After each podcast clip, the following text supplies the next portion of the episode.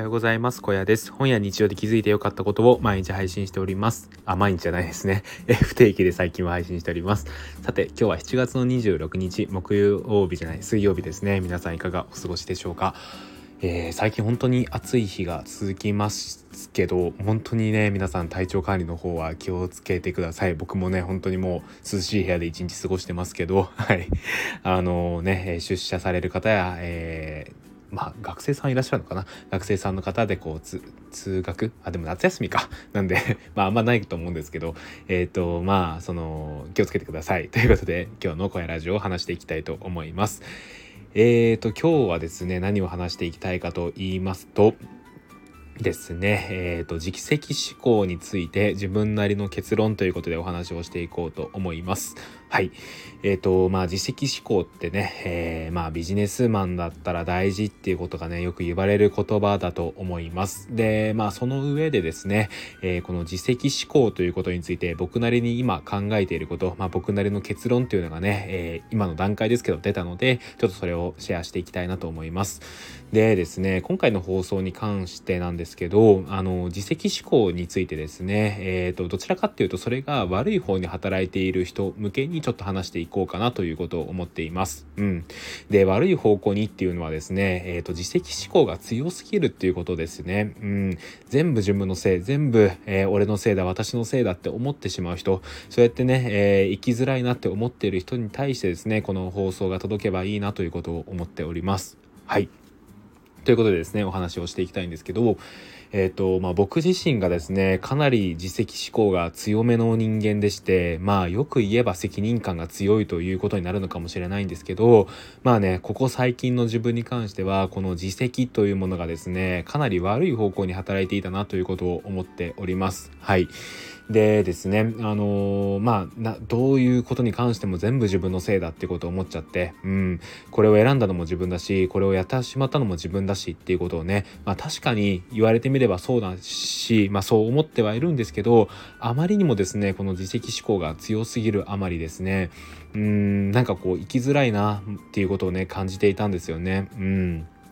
で、なんかこう、何て言うかこれ言い方が難しくて別にいい人っていうことを言いたいわけじゃないんですけど僕本当にですね誰かのことについて誰かのせいだって言ったりとか、まあ、誰かのせいだって思うことが苦手でしてでまあそのねえー、結果的に、まあ、実績になっているっていう感じなんですよね。うん。で、なんかその誰かのせいにするのが苦手って、なんかそれだけ聞くと聞こえがいいと思うんですけど、まあ、要するにですね、うん、まあ、そっち、相手にこう、ベクトルが向ける方が疲れてしまうから、結局自分の方に、えー、向いてしまうっていうところからね、僕の場合はこう、自責が生まれているんですよね。うん。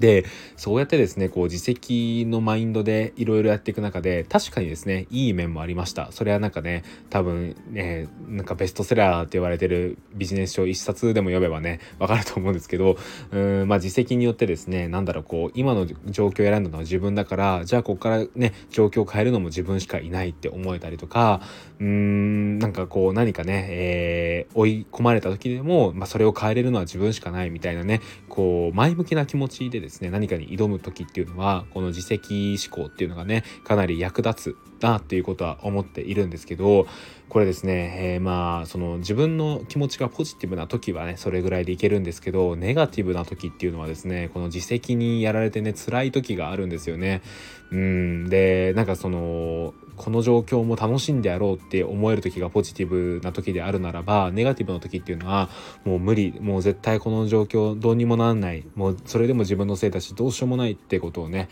思ってしまうんですよね。うん、でやっぱりそれがね行き過ぎるとやっぱり辛くなるしうんそうですね生きづらくなるなっていうことを思っております。でね僕みたいな人って結構いるんじゃないかなと思っています。っていうのも結構ね最近なんか、えー、ノートとか読んだりとかすると,、えーと自責が強すぎて辛いっていうものを見つけたりとかまあね有名な方が自責が強すぎて辛いと思ってる人へみたいなノートを書いていたりとかするのであやっぱりねそういう人って一定数いるんだなっていうことを感じるんですよね。うん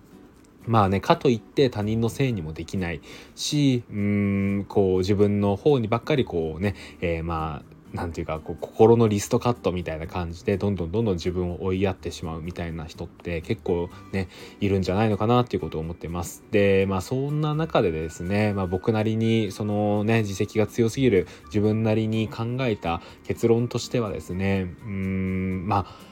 ちょっとですね、えー、気持ち的にあの人が悪かったって思うくらいがちょうどいいんじゃないのかなっていうことを思っています。これね、あのー、ていうか、あ誰かのせいにしろとかそういうことを言っているんじゃなくてそれぐらいの気持ちを少し持った方が楽なんじゃないのかなっていうことを思っています。うん、で何て言うかねそのまあもちろんこうね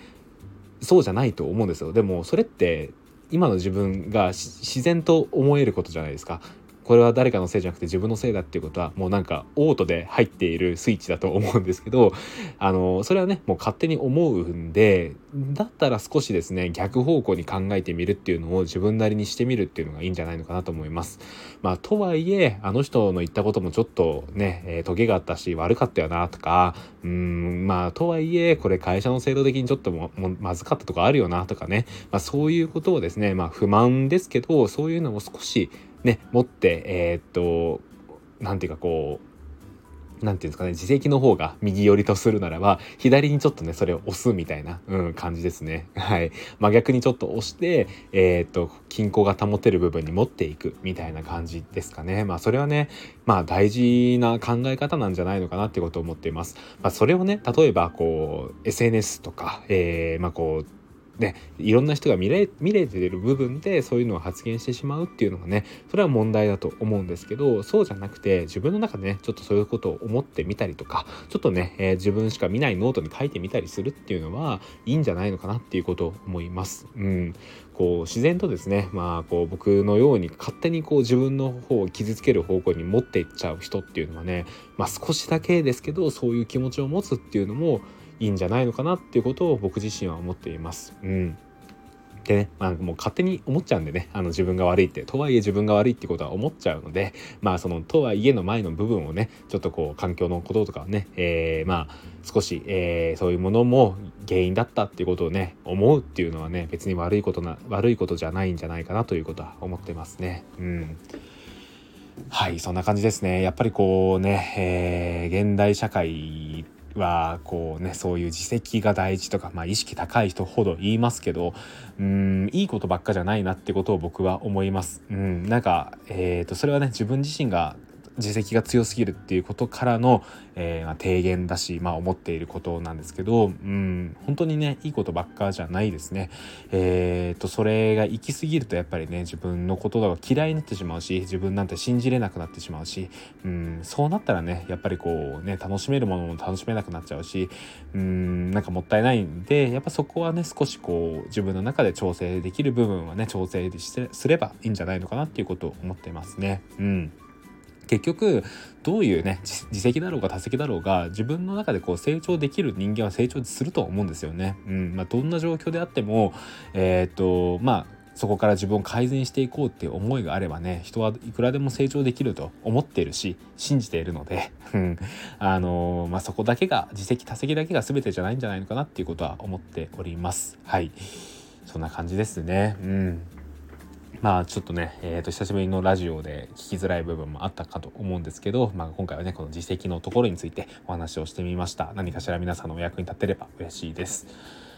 はいということでねちょっと久しぶりなので少し雑談をしていこうと思うんですけどうーんそうですね。最近なんですけどえっ、ー、とまあ新しいアーティストにはまりまして、えーと、スーパービーバーってねもうだいぶ有名ですけどあのねを結構がっつり聴くようになったって感じですね。こう昔から、えーと、スーパービーバーですねこうちょくちょくと、えー、曲を聴いてはいたんですけど改めてですねがっつりこう聴き始めたのは最近で、うん、いいですねすごい。僕あのフォーロック邦楽のロックがすごい好きでいろいろ聴いてるんですけど、まあ、ここに来てねスーパービーバーにすごいハマりましたね。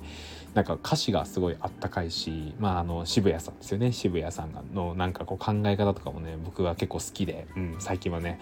えー、そういうのもあって聞いています。はい はいそんな感じですね。ということで皆さん本当にね暑い毎日が続いているので体調管理とお気をつけて、えー、この夏過ごしていきましょうということでまた、えー、どこかの放送でお会いしましょうということで、えー、今日の声ラジオここで終わりたいと思います。最後まで聞いていただきありがとうございました。それではまた今度 バイバーイ